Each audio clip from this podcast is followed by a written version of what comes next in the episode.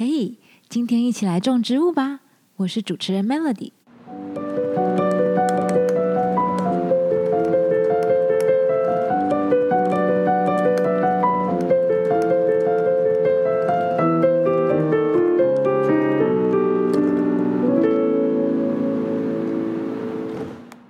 Hello，大家好，我们要过年了耶！二零二二年的新年要到喽，所以呢，先给大家拜个年吧，恭喜恭喜你！好像走音了。好啦，我们这一集呢，跟 UT 特别准备了一个蛮特别的一集，我讲了两个特别，但是呢，呃，这一集呢，主要是在入门指南的单元，但是我现在不知道我要说什么，因为我刚刚走音了。哦，对，这一集是一起来种植物的入门指南。那很多人呢，可能刚开始，终于下定决心要种植物的时候呢，会打开 Google，估老师一下，说：“哎呀。”我想要找一下最适合新手种的植物，Google 一打开就会有很多五花八门的介绍。那所以在这一集里面呢，我们就不多说了。这一集呢，我们会把重点 focus 在怎么样去培养植栽的兴趣，还有种植物前跟在种植物的过程中的一些心理建设。Uti 呢也会在这一集和我们分享很多呃种植物的过程中怎么样去寻找自己的生活风格啊，还有训练一些色彩的搭配跟找寻。灵感方向的一些建议。那最后呢，种植物呢可以带给我们一个非常有趣的正向影响，就是会把自己的家里整理干净。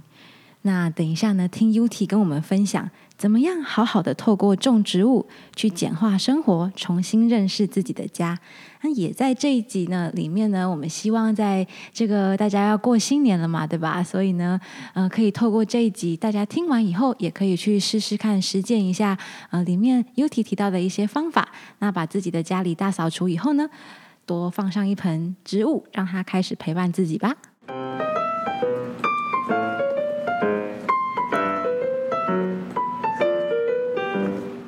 在上一集的时候啊，我们其实有聊到，你要开始种植物的话，其实就是要从家里开始，从认识自己的家开始。除了开始认识自己周遭的环境以外呢，那第一件事情可能会先从收纳这件事情，对不对？U T 对，可能就是你还是要清楚适合放植物的位置，这是第一点。所以收纳。我觉得就是都是第一步开始的，然后接着你才会去想说，哎，你的光源在哪里？你家通不通风？光源是可以被解决的，就是市面上有些植物灯可以帮你解决这个问题。但通风这个问题就比较麻烦一点，通常会请客户就是真的把它放在那个地方就是通风。如果你真的要人为制造通风的话，那可能就是变成你要开循环扇，然后或者是你冷气机就是不能关这样子。嗯，对。刚刚 U T 讲到光源跟通风，其实如果我们平常生活在一个环境里面，在家里自己很久了，也不会特别去注意到这两件事情，而且也要去管一下，说，哎，我们家的哪一个地方角落放植物比较好看？刚刚上一集 U T 有讲到说，哎，就会开始注意说家里不能太乱，不然它会被淹 没。哎，感觉要从净化自己的生活环境，还有重新认识一下自己也好，生活环境也好开始，对吧？对，然后我觉得你会开始比较条理的规划自己每天的行程，因为你要去照顾植物嘛。那当然，它有适合浇水的时间，然后也有必须要浇水的时间，或是必须要移动的时候等等。那它就会变成一个你 schedule 非常重要的一个一个强制力，让你恢复到你的生活 tempo 要正常，就跟你自己养了一个生命，就是宠物，对你什么时间要带它去遛。其实是一样的，就是植物也有一些时间，就是你需要帮它移动，或是帮它浇水啊，什么之类的都有。如果开始种植物的话，生活好像会变得比较自律。有的是真的会比较自律一点，而且会更重视自己的行程不能乱。我觉得会有这种状况，所以你不能太随性，不能真的不能太随性。包括就是你的安排啊，然后你会更注意今天或明天会不会下雨。等等或气候这些方面，相对你比较不会穿错衣服，就不会穿太少出去，然后发现怎么样子，因为你都知道，就明天就是会有寒流，然后你会事先的知道要帮你的植物御寒之类的。种植物的第一件事情就是让自己可以认识天气。没有啊，其实平常我们也蛮对对，有的时候就忘记，对不对？然后就乱穿。对对。那之后呢，我们开始注意到周遭的环境，还有我们的住家，还有天气。以后呢，接下来要开始种植物前啊，U 婷你有说到要寻找一下适合自己的生活风格，还有家里的环境啊，还有自己的习惯，然后再去呃想想看，说要种什么样的植物。那在这个方面，U 婷有什么样的建议？我觉得我通常还是会先安排很容易养的植物给我的业主看，那让他从中选一个他自己比较喜欢的，因为其实。很多时候，我们对自己的认识跟现实不太一样。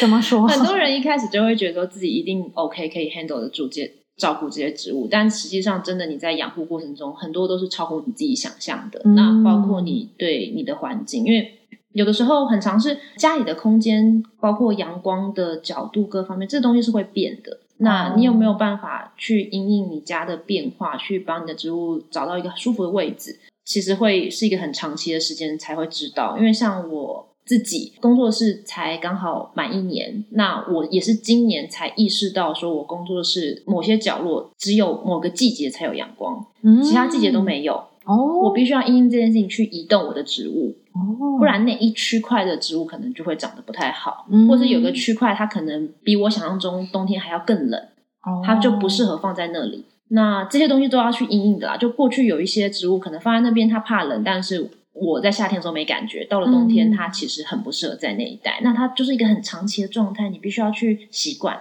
所以我一定会推荐比较好养的植物给一开始想要养植物的人，让他慢慢的去依照他的能力去选择。那这个过程其实也是一个了解自己的过程啦。很多人养了植物之后，才发现自己其实很忙。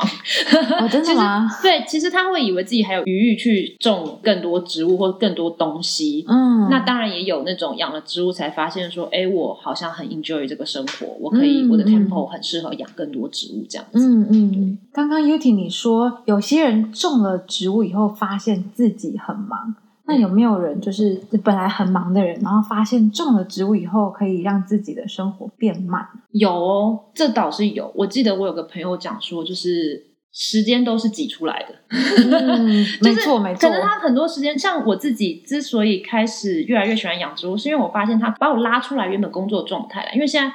人的休闲都是拿出手机开始滑，嗯，但是因为过去我的工作，呃，我拉出手机开始滑的时候，我本来在休闲，但我很容易会进入工作模式，哦，就是变成在找一些 image 啊，然后看一些时下的东西啊，什么什么，那就是工作模式，我没有真的休息到。可是种了植物，我就会发现说，哎，我可以完全的放松，嗯，因为你不可能一边种植物一边看手机，嗯，这是不可能的。对，那透过这个东西，你的时间会被分割的更有条理，这也是有的。这是要看个人啦，我不能保证它一定可以成型，但它确实是可以让你从另外一个一件事情转化心情的一个方式。我觉得蛮好的，就是很多人因为种植物会有更多启发。你们刚刚说想要去种植物前啊，可以先去寻找适合自己的风格，可是好像很多人也不太确定自己的风格是什么哎。对，那怎么办？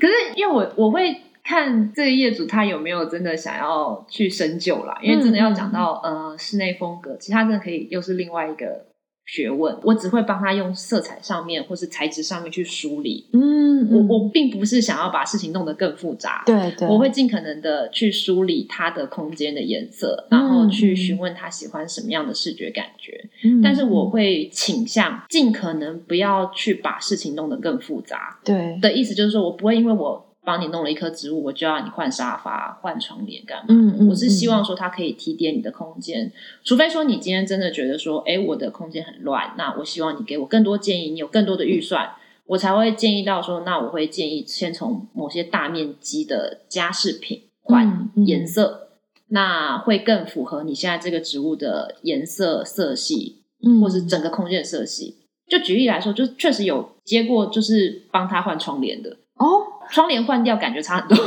因为它毕竟是家里很大的一一个视觉空间。但那个色系只要窗帘一换掉，其实所有东西都合理了起来，也是会做到这种程度。但完全是看自己业主的需求。那讲风格，我觉得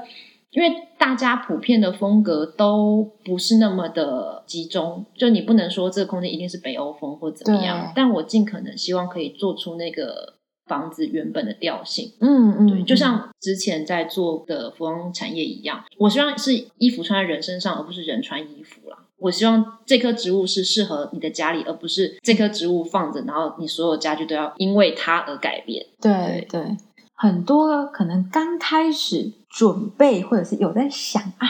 我想来种个植物看看的新手来说的话，像我之前一样，可能第一次开始就会觉得，哎呀，好想种啊，可是会种死哎、这种心态啊，其实还是要去克服，对不对？要怎么样去让自己不要有这么大的压力呃压力跟那么就是会就是会害怕它，然后其实自己也会蛮难过的啊，会觉得对，蛮有挫折感的。就我前面有讲，我不是属于那种逼你一定要把植物都养很久很久，或是养死了就会责怪你。就是我，嗯我觉得这其实主要是认清自己，嗯因为还有任性的空间。有的空间它就是没办法，就是先前有讲过，有些商店它的空间就是不可能通风，它就吹冷气，可它冷气也不是二十四小时吹，它可能晚上全关嘛。对，那植物就是闷在里面，那就是要认清说这些植物它半年就是要换一轮，不是不能装饰，而是你大概要知道它有一个极限在。嗯那居家布置也是，如果你今天在做居家布置，你无论如何都想要在一个其实不太适合放植物的地方放某一个品种，那你就要有心理准备说，它大概就是有一个年限在。我觉得有这个心理心理建设之后，哦你种东西会比较可以评估，对你不会想说哦，假设你今天住个五楼没有电梯，然后你硬要种一个可能一百八十公分的树，然后那个树一定会死，然后你死了之后，你再把它从五楼搬下来，你不会一开始就决定这件事情，对，哦，就你会知道说哦，我这个角落就是会容易种死植物，那我就放、放一个我比较容易处理的，嗯或者我干脆就买假的，这也不是不行，对对我，我觉得这都是从最一开始要做心理建设会最好。嗯所有所有的布置，我觉得前提就是你要先去知道它的极限，嗯然后再去嗯做任何装饰，这样。心理建设这件事情非常重要哎。嗯，不管什么东西吧，要变成很厉害、很专业的人之前，都要先经过那个摸索的期间嘛。对对，种植物也是一样的道理。嗯，我们开始种植物以后啊，颜色的搭配怎么样去做一些色彩的搭配啊，或者是像盆栽，然后陶艺等等的，还有布置，它可以怎么去做这些色彩的不同的变化？因为现在市面上的选择真的变得比较多，至少比我当年就是刚开始做这个行业，我发现盆子很难买这件事情多很多，选择性多了嘛。那关于讲到色彩这件事情，我自己都尽可能的用比较素一点的颜色做它的配搭。所谓素一点，是指陶盆，就是盆器的部分。嗯我很少很少用到太过于饱和色系，除非那个空间它本身就有一些很饱和色系的东西做装饰，去做呼应。对，我一直都在强调做一个视觉上的平衡，我不希望这个东西放进来跟其他人格格不入，包括植物。嗯就像你穿衣服一样，一个适合的衣服在你身上，它是很自然而然，是衬托你这个人的气质，而不是就是很突兀的让人家注意到你这件衣服。嗯，我觉得植物的盆器也是，它是衬托植物跟这个空间。那在颜色上，可能我一开始就会分暖色调跟冷色调这两个方式去看。那当然，一个空间它会交杂很多东西，你就是会用材质去做一些过渡。我这个东西，我其实之前在我的 IG 是有写过一篇文章，但是嗯我觉得口述可能会更清楚一点点，或者是看图片会更清楚一点对点。就是在冷调跟暖调这件事情，其实跟呃我们在穿衣服也是很有关联的。嗯就是你这个人给人的感觉是活泼的啊，还是你就是想要感觉冷冷的、比较严肃的？其实嗯，在植物的盆器表现上是也是有的。嗯因为像我就很喜欢用一些金属材质，在、哦因为其实它它是个风潮啦，对，因为最近几年过去那种包浩斯的建筑物啊，然后带有钢管的钢塑料的那种材质嗯的椅子那一类的是很多，它比较有现代的风格。那我尽可能会去找一些简单，然后有一点亮面的陶器嗯去做呼应。当然，还是有一部分是属于那种原始感的爱好者。对对 对，那个东西就会用一些天然纤维去做过渡。可能它如果那个空间不够有那种天然，或者我暂时找不到那种很天然感的盆器的话，我可能会拿一些软装的东西去提案，例如说呃枕头，哦。它假设旁边有沙发椅之类的，哦。我可能就会拿一个呼应我给他喷漆的那个东西的枕头，枕头的材质可能会比较麻料，肌理比较深一点点，哦。这些都是可以去做穿插的。那它是一个很广义的东西，所以你要真的去把它开一门课来讲，其实有一点难。我觉得这个东西还是要先回到说对美感的体验多不多，嗯嗯，还有你对材质的敏感度。我觉得这就会讲到很纯然美感跟材质设计的方面，嗯对不对？可是嗯可是这是可以被训练的。对，我觉得透过一些杂志啊，然后 IG 啊，尤其是 IG，我觉得它是一个很好训练的方式。嗯，像 Uti，你平常啊，就是你在找这些灵感的时候，你会参考什么样的方向呢？IG 上也好，杂志上也好，嗯有什么样的呃是你可以推荐给大家的吗？我想 IG，我觉得讲 IG 真的是很广义，对但是我自己搜寻资讯的方式，首先你要知道说你搜寻的目标，我觉得是关键字你怎么选，嗯嗯因为呃，像我就一直在强调说，这种东西是有流行感的，因为我还是以我自己是一个设计师来看待这个职业。我还是会每年在意说哪些呃风格的关键字在哪里。嗯假设嗯前阵子是瓦比萨比就是嗯侘侘寂，寂对差级。那你打了 wabi sabi 之后呢，它 IG 一定会跑出很多很多很多资讯嘛。嗯嗯，那你会开始留意说 wabi sabi 的空间长什么样子？那假设有人在那个空间放了一盆植物，你觉得那个是对的，那张图我就会存下来。哦，对你不一定要跟它那个植物用的一模一样品种，嗯但是你一定看得出来它有什么特征。嗯，像 wabi sabi 的植物，通常它那棵植物绝对不是很丰盈的，叶子很大很丰盈的。哦，它一定是有点稀疏，它的叶片可能会小小细细的，有一股嗯仙气。它可能在意的是那个姿态，而不是生命力。嗯嗯很多这种讯息会给你，然后你去会诊这个东西。我觉得所有的设计师他一定都会有自己的 interest 就是自己的图库。嗯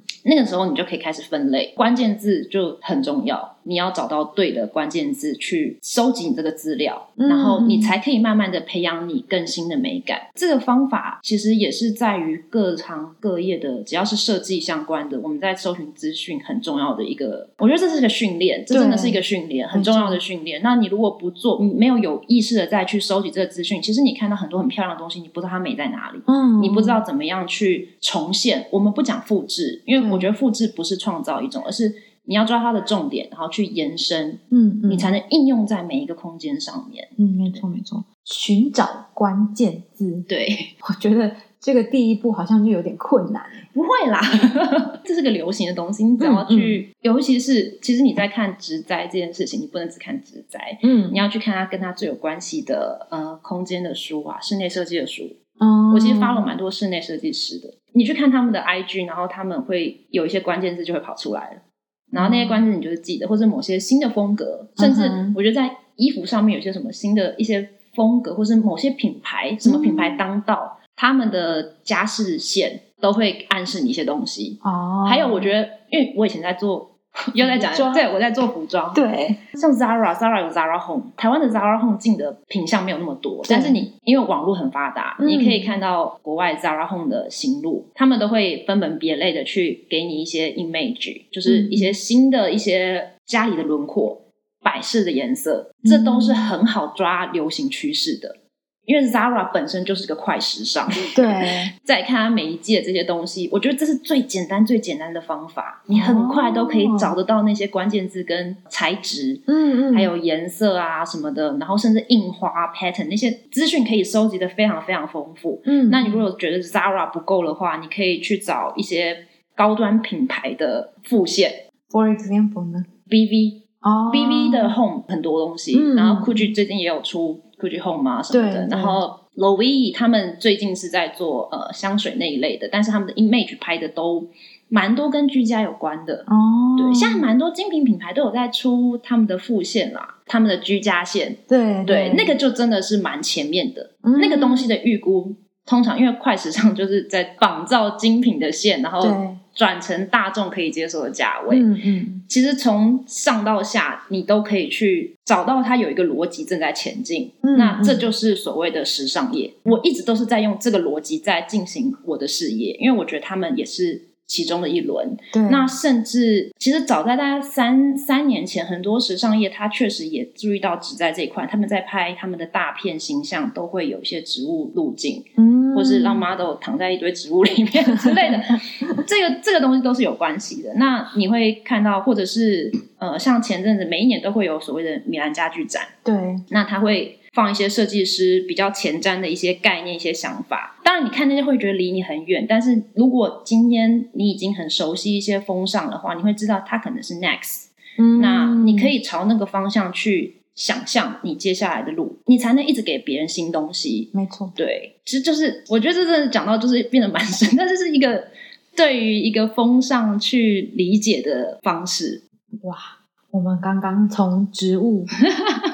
聊到了时尚，但是这两个东西看起来好像完全没有什么关系，但是它其实是息息相关的耶。没有，我觉得有趣的是，之前我在做服装业，其实我一直很喜欢的一件事情，就是因为在每一季前都会有所谓的预测。那嗯预测这些东西的人，他们就是一群心理学家、社社会学家，巴拉巴拉巴拉，他们会预估目前大家人们的心态是什么。嗯哼，然后 Pantone 不是每年都会出一些呃预估色，对对对流流行色，那个东西确实有它的参考价值啊。嗯但是当然要看你怎么看待。然后有时候它真的可以显现出一些 sign，就是告诉你说有这样子的集合体存在，那你就是自己去推敲它接下来可能会发生什么事。有时候会中，有时候不会中。哦，对，有时候会中，有时候但是就是看各凭本事嘛。嗯嗯，对对对，嗯但当然，我觉得植物其实也可以，而且好处是植物没有到时尚业这么快。对，对，因为居家品本来也就是他们的速度没有像时尚业这么快，嗯但嗯我觉得相对的，这也是我比较喜欢的 tempo。对对，刚刚 Uti 讲的让我吸收了一下，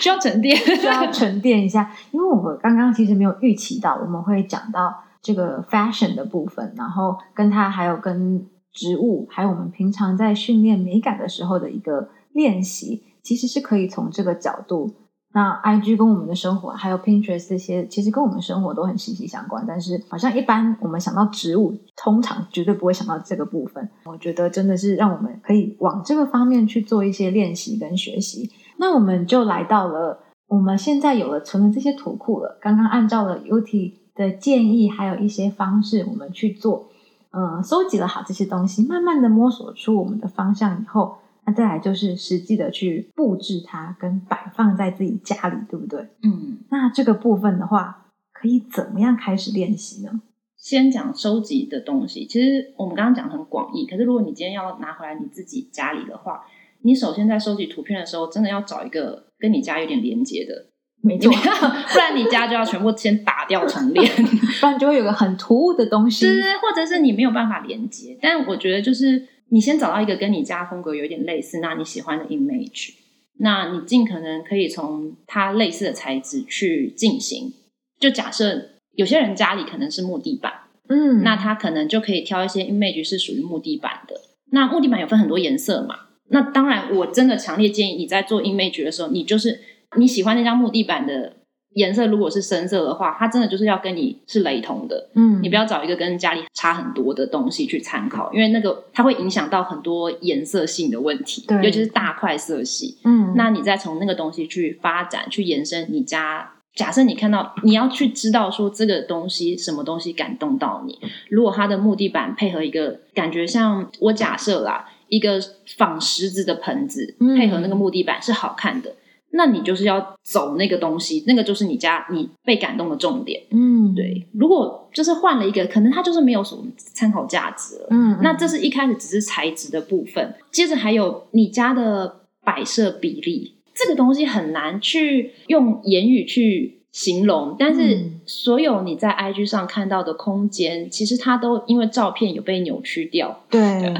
甚至有些欧美的房子，它的楼高其实他们的夹层没有像台湾那么低啦，嗯他们都很高，所以他对他们怎么样拍起来都很大气。但你家不是，你家肯定不是，所以就是要回到现实层面，那你就要开始考虑说，怎么样的比例是适合你的生活。嗯，对你不能家里很小，硬要塞一棵大树，嗯嗯，然后它可能会影响你行走的走道。我觉得这时候就要拉回来现实层面，我们能做到就是色系上的统一跟材质上的符合。嗯，至于那个气质有没有能不能做到那么恢宏，那真的是空间本身要够大。嗯，对，就现实层面还是拉回来，但是一定是可以做到一个风格的。对对，那一开始那个风格要找到真的很重要，不要说你家就不是侘寂风，你硬要做侘寂风，这就有点难，这真的就有点难。嗯但我觉得普遍台湾家里可能就逃不出北欧，因为大家都喜欢买 IKEA 的东西嘛。对，他可能逃不出这个东西，然后有些可能喜欢极简，然后有些比较老一点点的房子，它可能会带一点点中式，嗯嗯，我觉得它都可以被转化的很现代。对对，这都是可以被转化的啊，只是看你一开始找到的那个 image，还有你的参考对象是是不是正确的。还有，我一定要补充一个很重要一点，就是大家在找那些 image 的时候啊，一定一定要注意说那个图片到底是跟自己家里有没有相关，因为不相关，你绝对会搞砸。我觉得会搞砸，都是在你 image 找不对。可是我有个问题，嗯我在找的时候我就觉得它相关啊，嗯。可是它搞不好不相关，但是我不知道，那这个要怎么样去意识它？可这很主观呢，因为如果在没有嗯设计师在你旁边的时候，就是你你说的算，你知道吗？我 因为我我们现在讨论的是，如果自己要怎么练习嘛。对但如果当然会找到我这里来服务的人，就是他完全不知道从哪里开始，嗯嗯，那时候才需要就是付费的价值。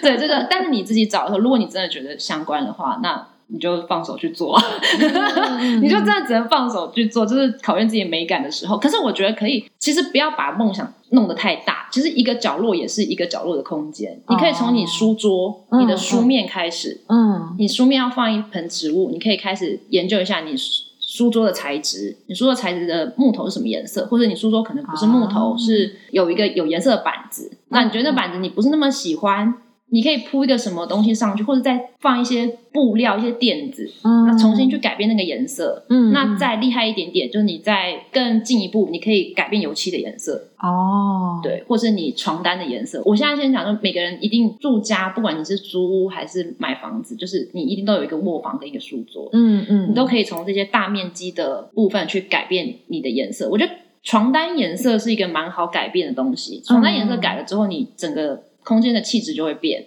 对，然后窗帘也是，我很喜欢，就是去建议我的业主改这两个东西，因为它成本很低，但它效果很好。嗯对，然后或者换个地毯，哦这都是在设计上可以改变气氛的。对，然后植物就可以下去了。哦，反正就是你知道，虽然植物风格是，但其实很多时候我都不是在做只有植物的事情。还有包括一些很简单的软装就很简单的软软软装，我当然也期待说，我一过去这个业主家里就已经软装超赞的。我是有接过这样子的案子，就是业主本身家里的软装就超赞，我怎么弄都怎么美。嗯，对，那但是不是那么常发生啦？对对，大部分都是他自己需要一点时间梳理。对嗯对，，那跟预算也有关系，对就是有的想要做大梦，但预算很低，这样子，嗯 我们就只能先从重点部位开始。从小的地方，就是一个小角落或者是书桌开始，我觉得这个观念很重要诶，因为很多人可能一开始看到 IG 就会觉得哇。我家以后就要变得这么的恢宏，这么的 壮观，然后全部都要有像个热带雨林的样子，对就是梦想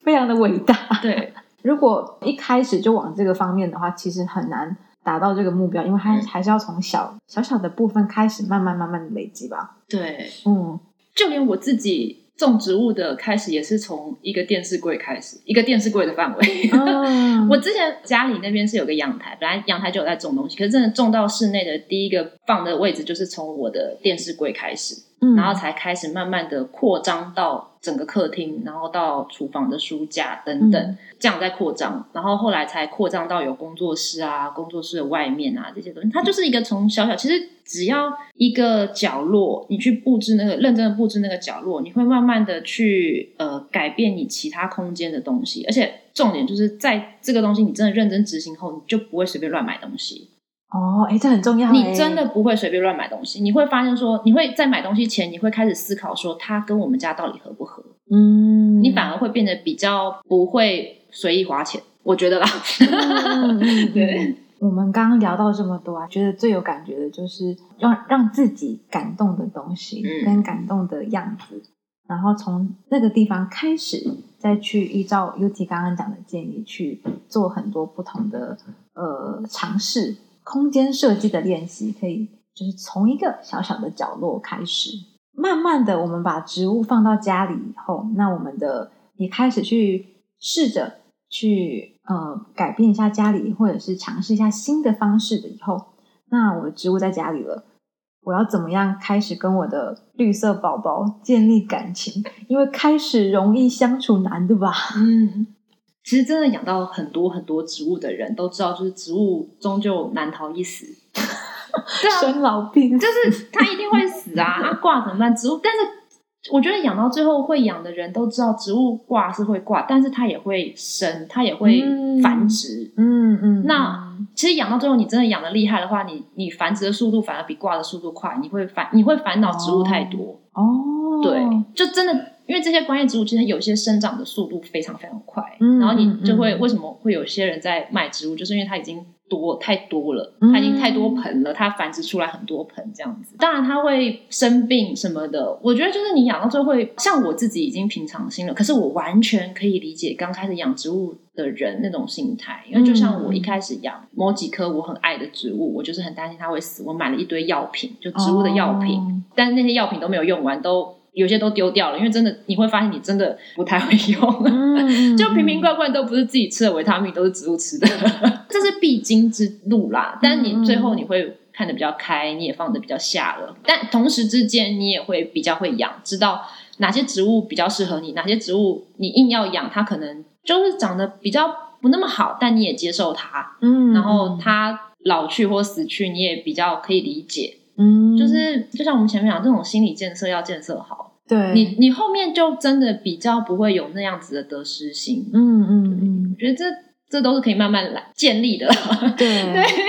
像一般啊，我感觉就听起来很像要慢慢的去从心理建设开始。但是如果说他在你在养他的过程中，然后就看到他就是好像生病了，或者是说要怎么样去克服这个心理，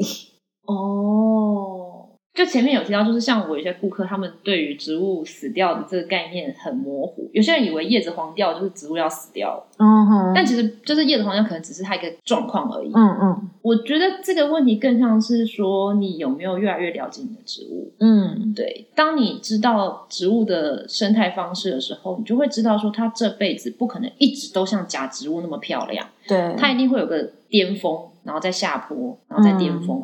然后你能接受，就是在他下坡的时候辅助他再上巅峰，这这就是不断的巡回这个样子。那等呃，等一下，我想查一下，对，怎么跟人生很像？对，就是就是这样，因为生命嘛，生命都是这样子，它就是有一个嗯巅峰期，然后再慢慢这样这样子。那嗯你可以选择说，你要不要更精进你养殖的能力，或者是干脆换下一盆。哦我觉得都没有错，就是看你嗯自己的时间，还有你想不想学习。有些人养植物真的纯粹就是像商家，他只是为了装饰，嗯，他很乐意接受三个月换一批，嗯，或者半年换一批。嗯真的，我我有遇过这种商家，有些人就会一直觉得说，哦，我要养十几年，我要像狗狗一样，我要它它陪我好久。那样类型的人，他都会自己想办法去。爬文啊，嗯现在网络很方便，他真的是可以找到解答，只是花时间花多花少，跟有没有找到对的资讯而已。对对，那像为什么会呃教育的比重变成我这个职业比较多的，就是因为我发现他需要这一部分的需求比较多。嗯嗯，对，因为大家还没有建立到基础的养植物的观念，或者是嗯大家的得失心比较重。对，我我会觉得是得失心比较重。就我所知，在欧洲他们在养花，其实他们有时候养花死掉了就算下一盆 之类的啦，但就不一定。我不是说每个人都是这样子，每个人都状况不一样嘛，那就是看你多了解自己，多了解植物，就这样。嗯，最后还是要回到自己心态的养成跟建立啦。对，我们啊，其实，在讲植物啊，我们讲了很多有关摆设布置的地方。可是，其实有一派人可能会想到的就是，哎，植物放在家里，风水怎么办？是不是植物跟风水好像很有关系耶？那通常遇到这样的问题的话，Uti 你会怎么样解决，或者怎么样的去回答呢？其实会问这个问题的人呢、他在意这一点的人，通常他不会养植物，嗯，真的哦、因为他是很你真的在意风水这件事情啊，你会发现风水有很多东西是不允许你养一些植物的，哦，他们可能只有限定某几种是他们认可的。嗯哼，对，那像以前就是很多老一辈都会讲，不想要不可以在门前养那种芭蕉啊、大型叶子啊，嗯可是观叶很多都叶子超大，哦，对，然后。当然，就是跟家里的状况，然后还有像有一些明明不适合摆植物的地方，然后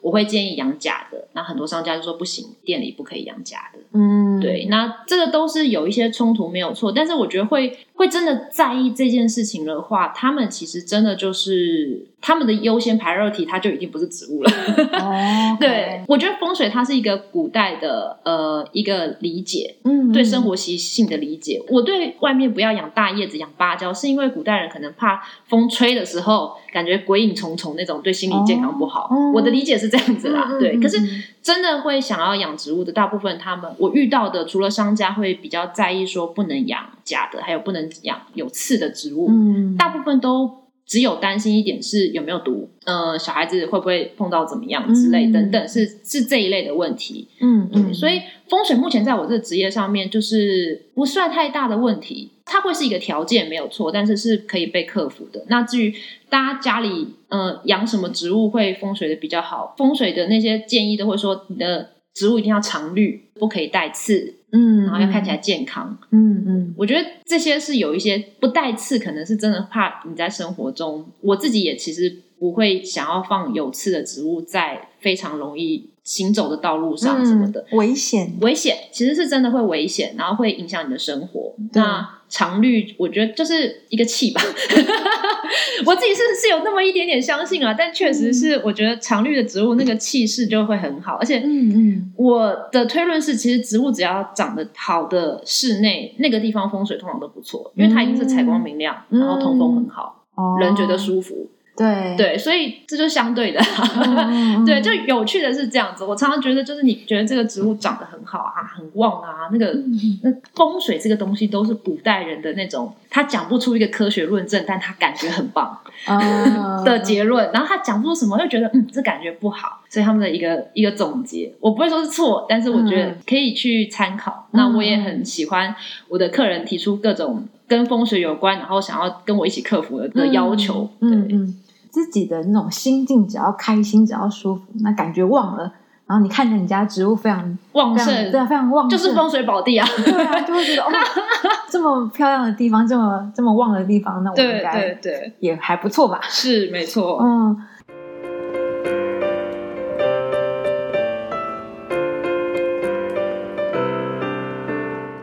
这一集呢，Uti 跟我们分享了很多非常实用的内容，我自己也特别喜欢他把呃种植物的美感训练跟穿衣服的穿搭做连接，让它这个概念非常的容易在我们的生活中实现。所以呢，也希望邀请大家一起在呃新年这个期间呢，大扫除完，布置一下自己的家，重新的意识，重新的认识一下自己平常生活的环境。那跟我们一起做有趣的小实验。那如果大家呢有迎接一个新的植物宝宝，还帮他穿上了漂亮的衣服盆栽的话呢，欢迎跟我们一起分享，投稿到我们的 Instagram。那我相信呢，，U T 看了一定会非常的开心。